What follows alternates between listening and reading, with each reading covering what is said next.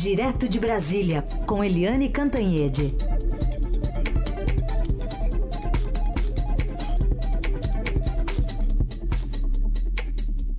Oi, Eliane, bom dia. Bom dia, Raíssa e Carolina ouvintes. Bom dia, Eliane. Vamos começar falando então sobre essa crise né, de dois poderes, legislativo e executivo, que, quem sabe, não passou apenas de uma página virada e de uma chuva de verão. Pois é, essa chuva de verão foi uma chuva ácida de verão, que é o título da minha coluna de hoje no Estadão, né? porque é uma chuva ácida. Quando as coisas pareciam ter acalmado, lá vem o Bolsonaro de novo numa entrevista à televisão cutucar o presidente da Câmara, Rodrigo Maia, com aquela história de que ele tá com problema com a família, só porque o sogro, não, o padrasto da mulher dele, quer dizer, é um parente lá, é, teve aí problemas, foi preso junto com o Temer, que é o Moreira Franco. Então, a relação dos dois azedou. Ontem o Bolsonaro tentou de novo passar a borracha em cima disso, é, dizer que não, que foi só uma chuva de verão, aí o Bolsonaro estava todo simpático e tal, mas essas coisas deixam marcas. Né? Você briga uma vez, troca de bem, briga a segunda vez, dá uma recuperada e tal, mas tem horas que cansa, né? A, a agressão, o ataque, né? É, cansam, né? É, cansam. Tanto que na tua relação pessoal, você tem que ter muito cuidado para quando brigar, quando estiver irritado, você não ultrapassar alguns limites. Se você briga toda hora e se você é, machuca, né, o, quem você está brigando, você transforma amor em ódio. E, e, na questão institucional, você inviabiliza negociações que são importantes, não apenas para o governo, mas para o próprio país. No caso, a reforma da Previdência. Na verdade, é, aí toda uma questão, por que, que o Bolsonaro tenta recuar e ontem não, foi só uma chuvinha de verão e tal, e tenta minimizar o episódio, por que, que o Rodrigo Maia também está calado? Porque eles têm recebido intensas reclamações é, de empresários, de investidores, de líderes políticos, de militares de diversas áreas, de que assim não dá. O país tem milhões de desempregados. Eu acho que estão tá aí na faixa de 12 milhões de desempregados.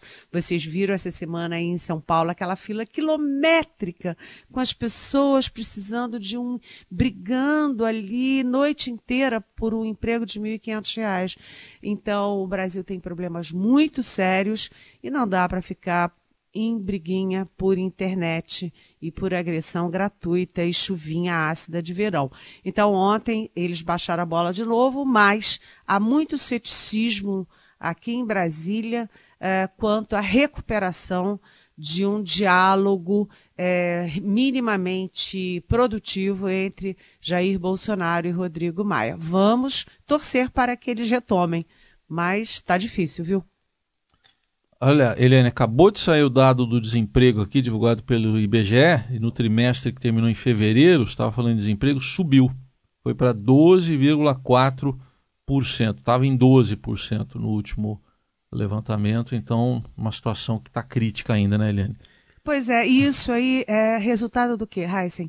Você não podia ter com um governo novo, cheio de gás, com muito voto, tudo indo para frente, né, otimisticamente, ia melhorar o emprego. É. Mas em vez de melhorar, recua. É, e são 13 milhões e 100 mil desempregados, é o número atualizado. Então vou engatar aqui o, o assunto, porque no mundo político, no empresarial, ainda tem essa discussão. Então parece que é uma desconfiança aí se realmente essa trégua vai perdurar, mas por outro lado, né, eh, Eliane, se pessoalmente pode se ainda algum problema entre os dois, Maia e Bolsonaro, o Maia se aproxima de Paulo Guedes e de Sérgio Moro. É, isso foi um movimento importantíssimo.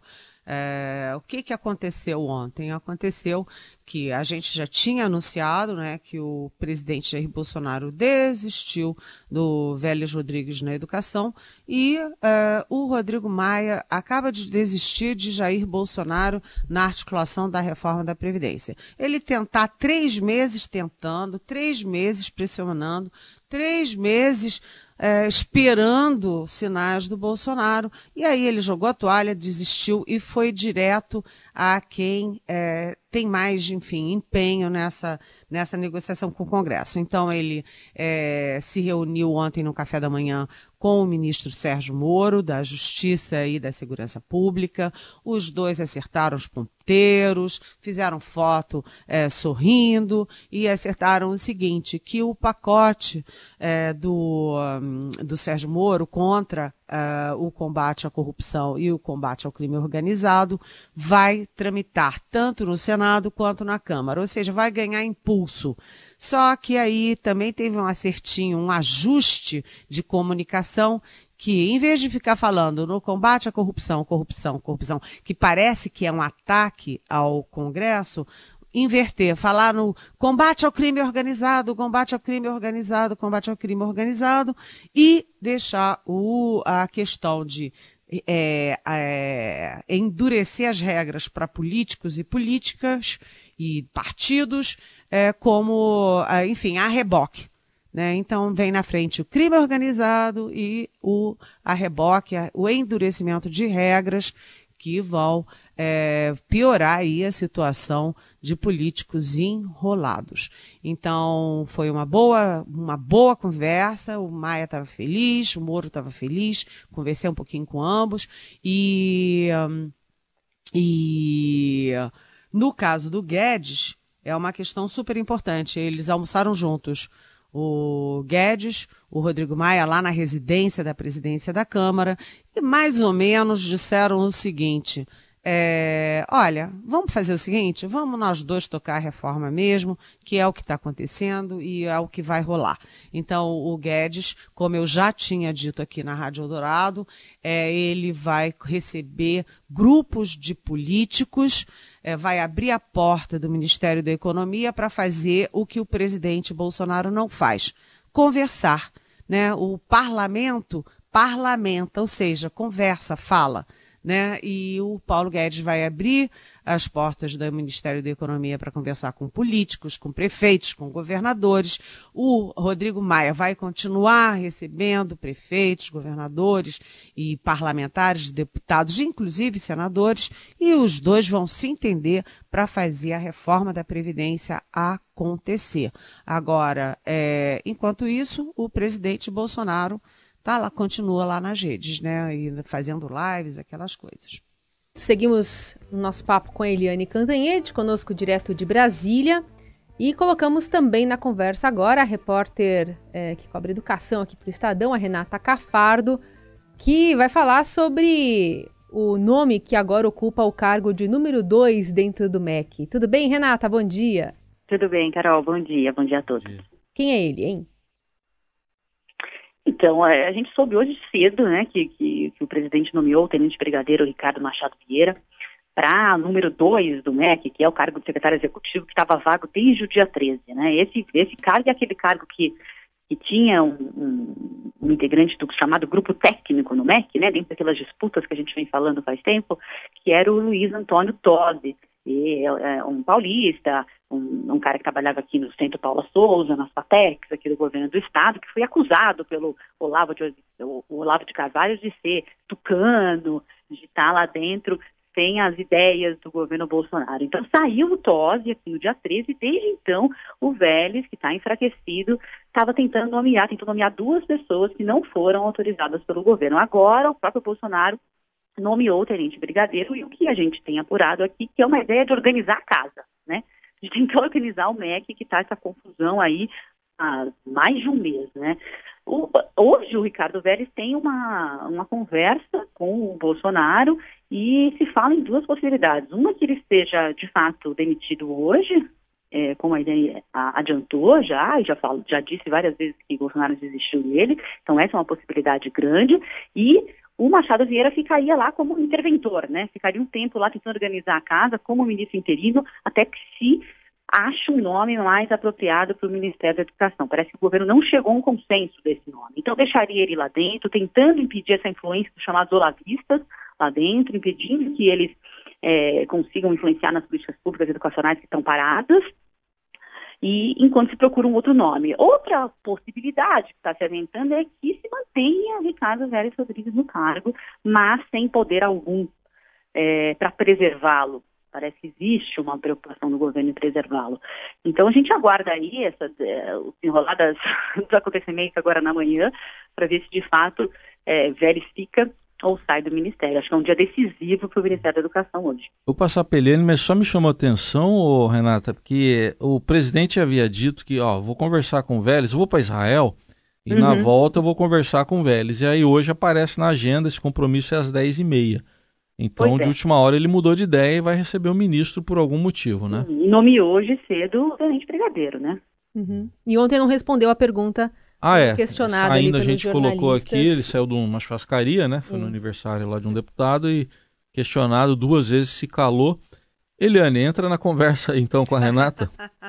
é, é isso, né? É, essas coisas todas eu estou assistindo de camarote porque é, eu tive de uma fonte muito quente, muito dentro do governo, uh, que o presidente Michel Temer é, presidente Michel Bolsonaro. Temer, o presidente Jair Bolsonaro é, já tinha decidido, decidiu demitir o Vélez Rodrigues. Aliás, a Renata usou uma boa, um bom verbo, desistiu do uh, Vélez Rodrigues. E ainda falei, né, é uma questão de dias ou de horas. Né? É, e aí o presidente desmentiu no Twitter, como ele sempre faz, né? É, a gente publica uma informação verdadeira, eles desmin, desmentem para dizer que não foram furados pela mídia, né? E aí usar essa coisa de que eles são vítimas de fake news. A gente está acostumado com esse script.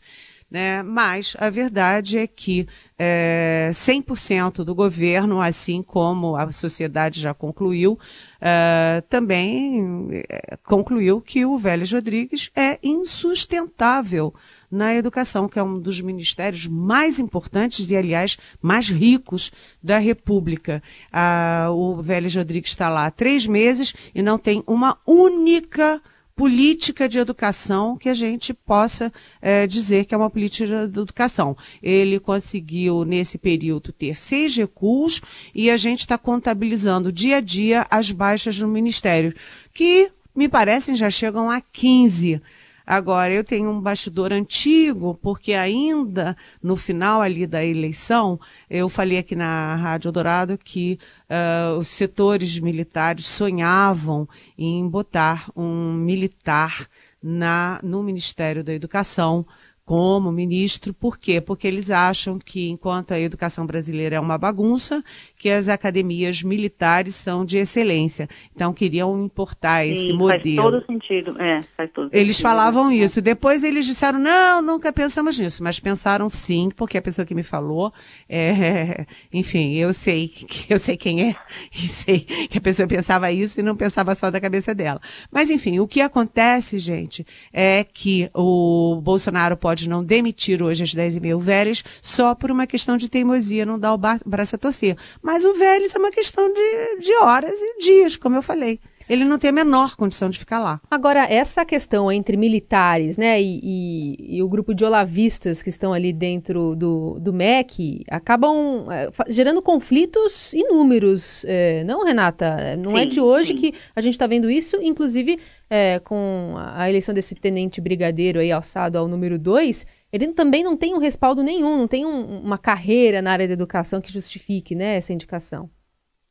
Não, não tem uma carreira na educação, mas ele é um nome forte. Acho que ele pode falar até melhor do que eu. Ele é um nome forte na, no, no círculo militar, ele está uhum. no cargo mais alto da aeronáutica. É, pelo que a gente apurou, ele é muito próximo do, do general do Augusto Heleno. Uhum. Foi também é, contemporâneo do, do Mourão e do, do Santos Cruz.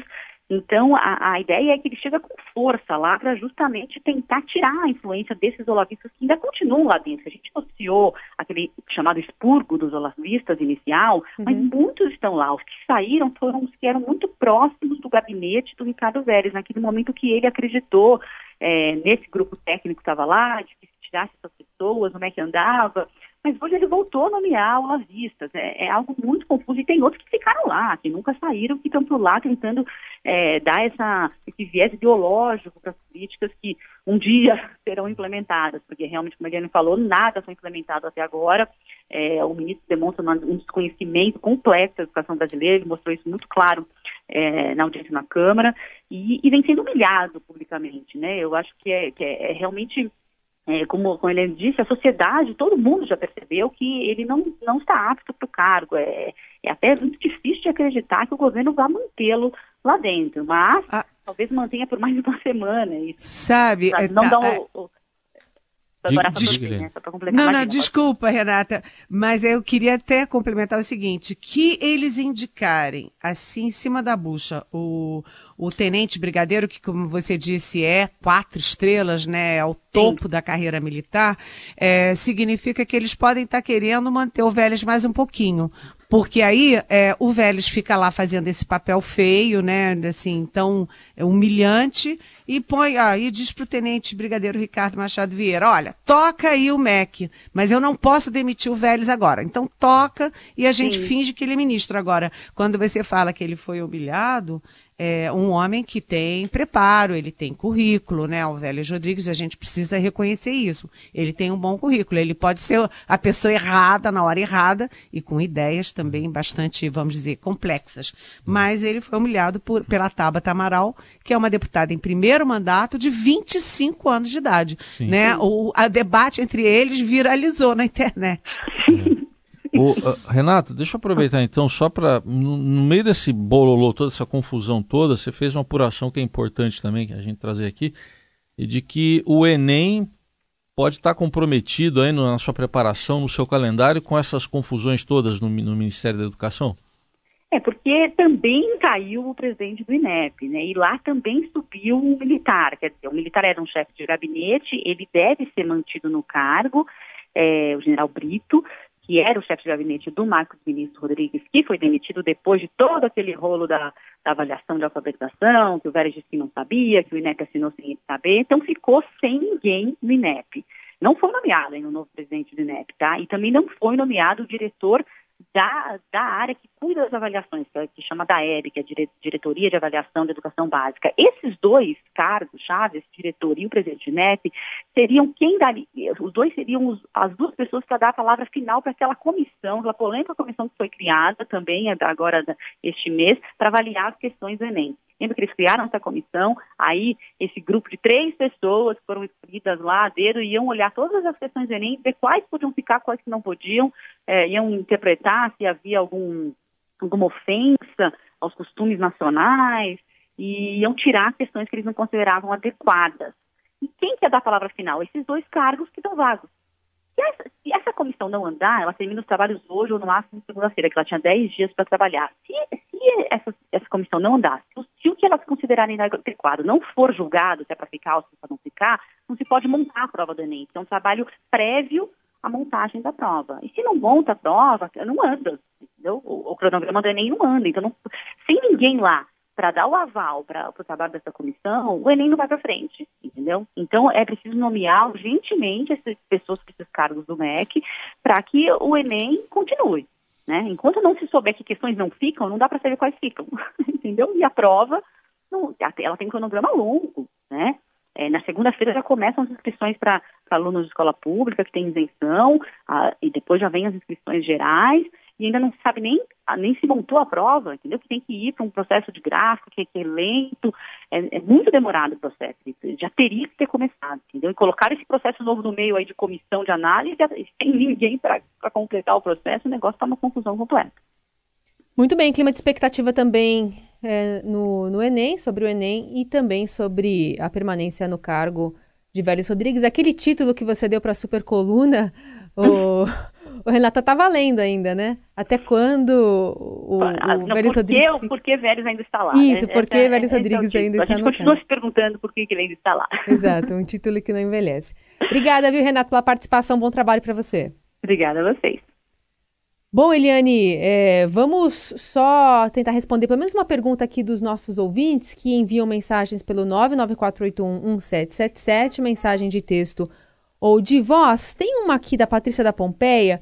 Ela faz uma longa análise aqui sobre um ouvinte que comentou sobre aquele churrasco que teve entre o, o- o presidente da Câmara, Rodrigo Maia, e Bolsonaro, para que, que se serviu. Enfim, ele diz que é, acha que, no final das contas, não adiantou de nada, porque o que a gente viu nos dias seguintes eh, foi uma troca de farpas muito intensa. E segundo eh, a, a nossa ouvinte Patrícia, ela entende que ah, o desentendimento começou ali, naquele churrasco, porque o vinagrete azedou. Qual que é, qual é a, sua, a sua- a sua interpretação sobre esse encontro e o desenrolar ao longo da semana? Olha, é, eu tinha publicado, né, ahn, no dia 10, eu acho que foi dia 10, enfim, é, no dia que o Bolsonaro embarcou para os Estados Unidos, ele recebeu o Rodrigo Maia lá no Palácio do Alvorada, os dois em manga de camisa, enfim, informalmente, era um sábado de manhã e tal, e eles estavam animados ali, o Rodrigo Maia tava, voltou super animado, dizendo que agora vai, que o presidente se comprometeu a entrar na, na reforma e tudo, e ia participar e tudo. E a coisa foi azedando, azedando, e na verdade a percepção que está acontecendo, inclusive entre alguns eh, governadores, é que o Bolsonaro diz: ah, tá bem, tá bem, tá bem, e aí fecha a porta e não acontece nada do tá bem, tá bem. Eh, e a coisa, na verdade, não azedou naquele churrasco, não. Aquele churrasco foi uma tentativa de desazedar. E só que uma tentativa inútil, porque era uma conversa para ser tete a tete ali do Bolsonaro com o Maia, e o Bolsonaro desabou na casa do, do Rodrigo Maia com um monte de ministro, ou seja, a conversa que seria uma conversa de presidentes de poderes acabou se virando um convescote com todo mundo comendo, rindo e batendo copinho de brinde. Ou seja, na verdade, o Bolsonaro não queria é, na verdade, ficar mesmo, aspas, de bem e em paz com o presidente da Câmara. Então, agora o presidente da Câmara e o ministro da Economia, o Paulo Guedes, desistiram do Bolsonaro e vão tocar reforma eles mesmos. Tudo bem. Aqui duas figuras importantes, acho que no imaginário popular podem ser trazidas para a política. Uma, o churrasqueiro, a outra, o tio do pavê. São importantíssimos.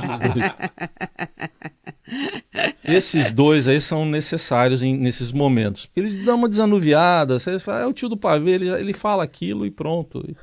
E, e- e vamos em frente. É, toda Pois é. festa tem que ter esses dois aí. É, exatamente. Aliás, ontem teve festa, né? Ontem teve um jantar pro deputado que a gente chama Hélio Negrão, eh, que é muito amigo do Bolsonaro, e o, o presidente Bolsonaro e a primeira-dama foram a esse jantar numa churrascaria em Brasília, com os filhos, inclusive Flávio Bolsonaro e tal, e na saída perguntaram pro Bolsonaro a mesma coisa que perguntam o tempo inteiro. Vem cá, e o Vélez? Primeira vez não respondeu nada. Segunda vez, e o Vélez, o ministro? Também não respondeu nada. É, eu acho que com essa nomeação de um tenente brigadeiro forte para o segundo lugar da pasta, o presidente está tentando é, segurar ali, dar uma estaca para o Vélez, vai dizer, Vélez, fica calado aí, não faz mais nada, que o ministério, o ministro de fato vai ser o brigadeiro. Vamos ver o que, que acontece nessa reunião. Grande expectativa. O Vélez fica? O Vélez fica, presidente. Valeu, irmão. Um abraço. Até amanhã. Um abraço, Eliane. Um abraço, bom fim de semana. Bom fim de semana até segunda. É assim a nossa vida. De vez em quando há uns percalços, mas não podemos esquecer o que nós representamos. Sei que não fui eu que comecei, mas acho que os dois têm que parar. Chega. Amigo é coisa pra se guardar debaixo de sete chaves.